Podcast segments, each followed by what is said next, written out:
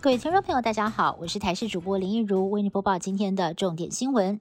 台积电前往美国亚利桑那州设厂，首批设备上机典礼，除了台积电创办人张忠谋、董事长刘德英，美国总统拜登也亲自出席。台积电斥资大约是台币一点二兆，这是亚利桑那州史上最大笔的外国投资。拜登感谢台积电为当地创造了两万个工作机会。两期工程完工之后，可以年产六十万片三纳米，还有。四纳米晶圆，典礼上还可以看到美国商务部长雷蒙多以及苹果执行长库克等政商高层，看得出美方非常的重视。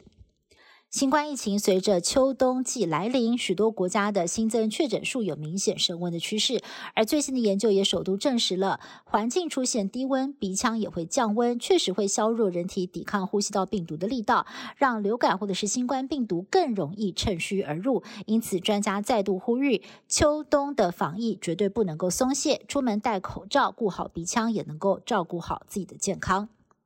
现代人追求养生，为了方便，经常会把保健食品一起吃。不过提醒大家要注意的是，其实每一种保健食品适合吃的时间都不一样，而且有些成分同时吃可能会产生交互作用，吃错了不但没有效，还可能会产生副作用。像是钙片跟铁，还有鱼油跟膳食纤维都容易竞争吸收，影响吸收率，建议最好要分开吃。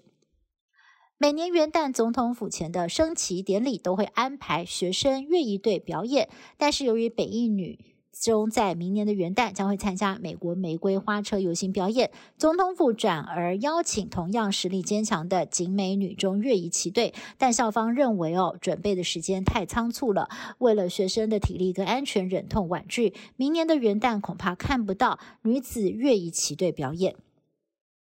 中国白纸革命见到了明显的成效。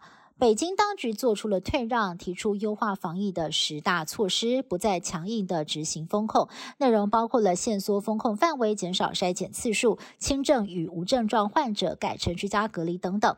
另外，只要风控区内连续五天没有新增病例，就要立刻解封。未来中国民众跨地区移动也不必再出示健康码。中国民众迎来了解封的胜利，却因为担心配套措施来不及到位而爆发了抢药之乱。民众疯抢止。和退烧药，还有快筛试剂，而外送员呢也改接送药订单，简直就是忙翻天了。以上新闻是由台视新闻部制作，感谢您的收听。更多新闻内容，请您持续锁定台视各节新闻以及台视新闻 YouTube 频道。